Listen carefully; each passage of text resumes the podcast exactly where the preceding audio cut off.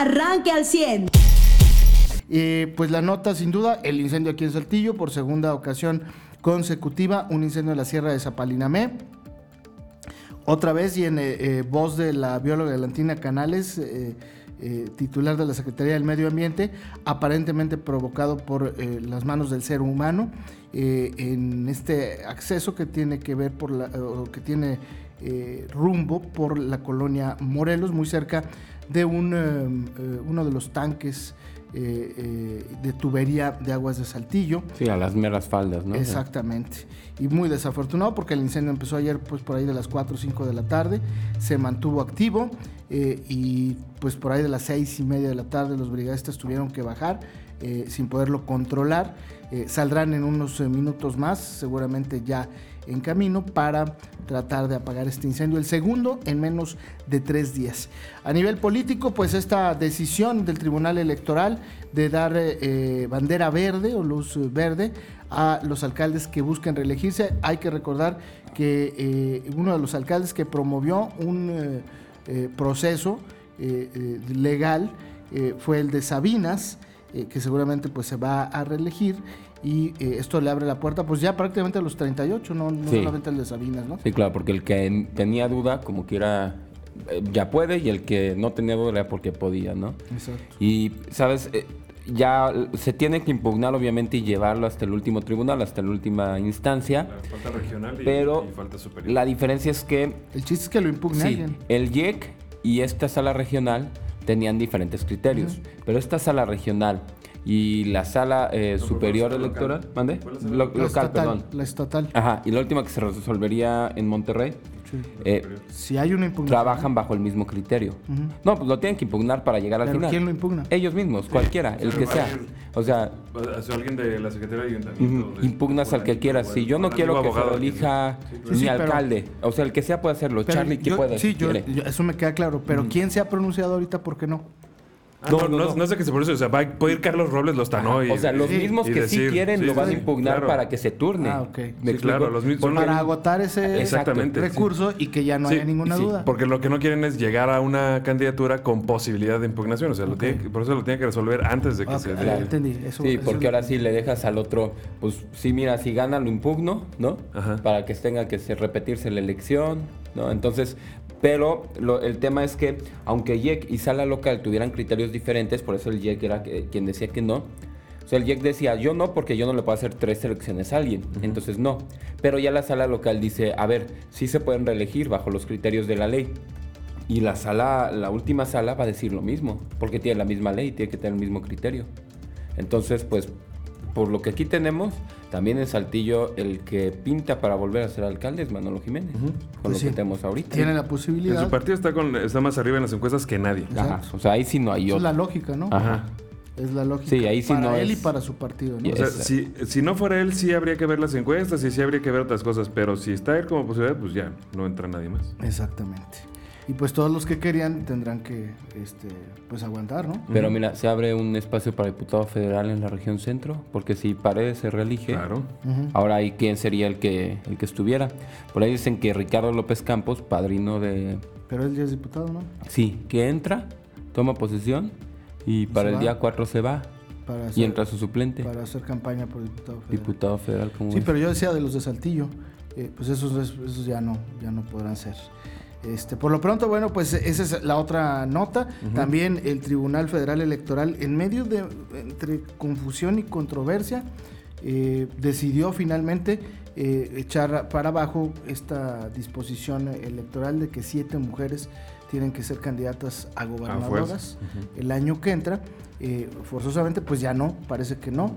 Eh, mantienen como que el, principio de equidad de género, pero no necesariamente llegar a este número de candidaturas de mujeres a la gobernatura. Sí, porque el tema es que no es la misma esfera política en todos los estados. Imagínate, si eso pasaba, a lo mejor pensamos mañana, digo, el día de mañana, o sea, la elección que viene, a nosotros no nos tocaba eso. O sea, no nos toca elegir gobernador. Pero si no, en el 2023 iban a decir, bueno, de los partidos, si en Estado de México mandan hombre, en Coahuila es mujer. Y si en Coahuila es hombre, en Estado de México es mujer. O por pura elección, cualquier municipio del Estado de México tiene más habitantes que nosotros. Y, se volvería un asunto de que la ley interfiere en la política de los propios estados. Pues, Exactamente. si esta ley eh, seguía así, Coahuila va a tener que eh, tener candidatas mujeres en la siguiente. ¿Por qué? Porque ningún partido a nivel nacional iba a preguntar a Coahuila si quería poner candidato, ¿no? Todos en el Estado de México iban a pues poner hombre y aquí todos iban a mandar mujer. Pues depende mucho de cada partido, ¿no? O iba a depender mucho de cada partido, pero sí corría ese riesgo para Coahuila, evidentemente. Pero el PAN... Eh, y no es que estamos en contra de que sea mujer, no, pero que sea por la fuerza quien sea. Exacto. O sea, sea hombre, sea mujer, sea gay, sea heterosexual, sea transexual, sea Así, nadie a fuerza, ¿no? Y hablando de sacerdotes, el día de ayer, eh, pues eh, se circuló un, rumor primero de que el padre Pantoja había perdido la vida. Eh, está enfermo, está contagiado de COVID-19, está hospitalizado, está, intubado, está intubado, está no grave, está reportado como delicado. delicado exacto, delicado, pero bueno, ayer Alberto Jicotencatl de la Casa del Migrante eh, envió pues un, comunicado, un, audio, en el que decía pues que, se desmiente esta versión, eh, que sí está delicado el padre, que pues siguen orando él y su familia, o sea, los, de la Casa del Migrante y la familia del padre Pedro Pantoja, pues para que se recupere pronto. Y así estamos todos, eh, por lo menos los que lo conocemos, estamos en oración justamente para que el padre Pantoja se recupere muy pronto. también el presidente el día de ayer, pues finalmente envió un documento y se pronunció en, cuanto al tema de Joe Biden. Eh, lo hace de una manera muy peculiar, ¿eh? Eh, con señales muy, muy extrañas. Primero dice, esperemos que respeten la no intervención, porque pues ya me supongo que el presidente López Obrador intuye que la relación no va a ser muy buena porque él apoyó al contrincante de Biden. Segundo, se hace en medio de la aprobación de la Cámara de Diputados de la nueva Ley de Seguridad Pública en México que implica nuevas reglas para la operación de agentes extranjeros, agentes policíacos e investigación extranjeros en nuestro país. Entonces el mensaje que le manda el presidente López a Joe Biden, el candidato ganador de la elección presidencial en Estados Unidos, desde mi punto de vista y en lo político, es malo. Para México, obviamente. Y al principio aparte le pone un mensaje así como, no sé, a mí me hizo sentir como si, imagínate que yo de niño ahí viviendo en la Ciudad de México me hubiera topado un día Eugenio Derbez y hoy le escribo una carta diciendo, ¿te acuerdas que cuando una vez fui a un restaurante tú estabas ahí y me firmaste una playera? O sea, así empieza la carta, ¿no? Así como que hace nueve años, este, cuando estaba Barack Obama y no sé qué, así como que, obvio no se acuerda de ti. probablemente sepa quién es el presidente de México, pero así que digas, ah, sí, me acuerdo de ese día de que había un fulano aquí. Pues claro que no. Entonces, digo, de, ahí de entrada es ridículo. Un mes tarde, cuando menos. Y este, y pues sí, también así con muchas, como dice Charlie, muchas implicaciones en los comentarios que hace, ¿no? Así como que luego, luego, este, intuyendo así de, sé que no te caigo bien, pero espero que te, mm, que te portes respetuoso.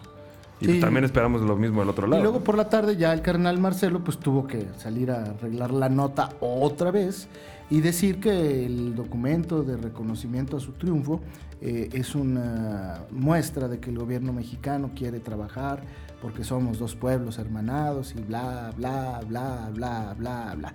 Pero el mensaje político ya se lo envió el presidente López a Joe Biden. Vamos a ver cuál es la respuesta del güero que eh, va a ser el presidente de los Estados Unidos los próximos cuatro años, que es lo que le resta al gobierno del presidente López, si no es que menos, obviamente, porque dicen que el último ya no cuenta. Pero por lo pronto, pues eso, eso es de lo que le podemos hablar el día de hoy. bueno, yo una vez comentaría que sí se me hizo, digo, algo sabido, pero, al menos ya con el cinismo de las declaraciones, que ayer Claudia Sheinbaum dijera que sí fue una decisión personal, o sea que ella fue la que dijo, este, no, no importa lo que marquen este, ni los contagios ni nada, pónganos en anaranjado porque si nos ponen en rojo puede afectar a la economía. Entonces, así, señores y amigos que viven en la Ciudad de México, tienen parientes en la Ciudad de México, sepan que realmente han vivido engañados todo el tiempo y nunca estuvieron en semáforo anaranjado. Fue idea de Claudia Sheinbaum para que no se afectara la economía y tan tan. Vamos a inventarnos colores del semáforo. ¿Qué digo? Que, era, algo obvio, o sea, todos lo suponíamos, ¿no? Pues aquí te ¿cómo, era, ¿cómo era posible que ciudades como la nuestra estuvieran en el mismo semáforo que la Ciudad de México cuando no tenemos transporte colectivo masivo como lo tienen allá? Sí. O sea, punto. ya desde ahí no puede ser igual. Ayer nos mandaba nuestro buen amigo Adrián García Adri, unas imágenes del centro de Saltillo, ¿no? De aquí no existe el COVID, sí, no, no, eh, no me queda la menor duda. Pero aún así la situación de hacinamiento, es decir, de personas apelmazadas unas con otras en nuestras calles del centro por compras navideñas, en nuestros centros comerciales, es nada en comparación a las de la Ciudad de México, las de los mercados. Yo, yo, y ayer hoy escuchaba a Claudio Sheinbaum y decía, es que eh, el rebrote se está dando en todo el mundo. O sea, esto es normal. Eso no debe ser consuelo. O sea, no. no. nos podemos consolar. A ver, no, pues aquí en Saltillo estamos menos peor que en el DF. O, estamos menos peor que en Nuevo León. No, no, no. El, tema al final del día, y es muy lamentable que a lo mejor nosotros podamos externarlo como eh, eh, eh, representantes, representantes de los medios, pero que lo diga un gobernante así, o sea, que nos diga, no, no, pues no se apuren, hay, hay países de Europa que están peor.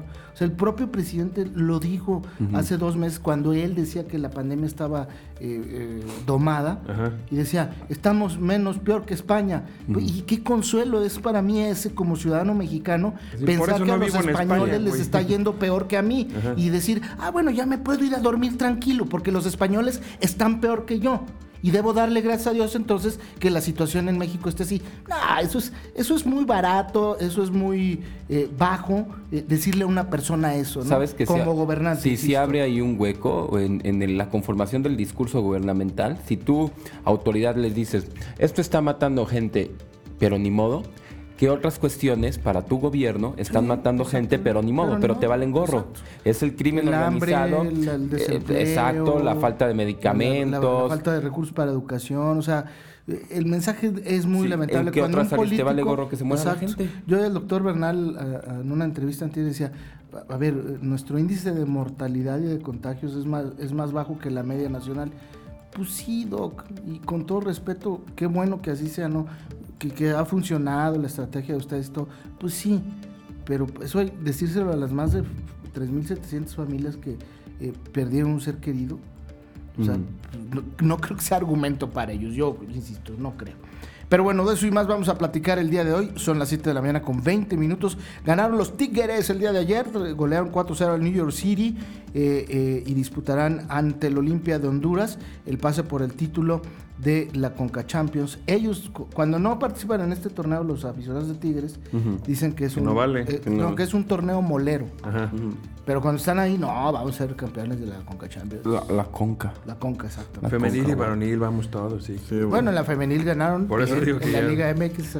por eso los ligan como si fueran triunfos iguales y todo. es, es más efectivo porcentual, eh, bueno, en cuanto a campeonatos, el femenil que, el varonil en Tigres mucho mejor. Digo, cualquier otro equipo varonil de, bueno, pero por lo menos en esta liga, en esta liga pues sí, sí, porque ya muy poquito y, es la que más ha ganado. O sea, sí, pero porcentualmente el equipo que más ha ganado pues es las Tigres mujer, ¿no? Pues llevan un campeonato nada más. Ajá. de tres juegos. Ajá. No, son tres temporadas. Por eso. uno, ha sido campeón Chivas. Eh, exacto, llevan el 30% y, el otro Tigres no. El otro Tigres ya como un 1. Usted ya está informado. Pero puede seguir recibiendo los acontecimientos más importantes en nuestras redes sociales. Nuestras páginas de Facebook son Carlos Caldito Aguilar, José Lo de Velasco y Mariano de Velasco. Al 100.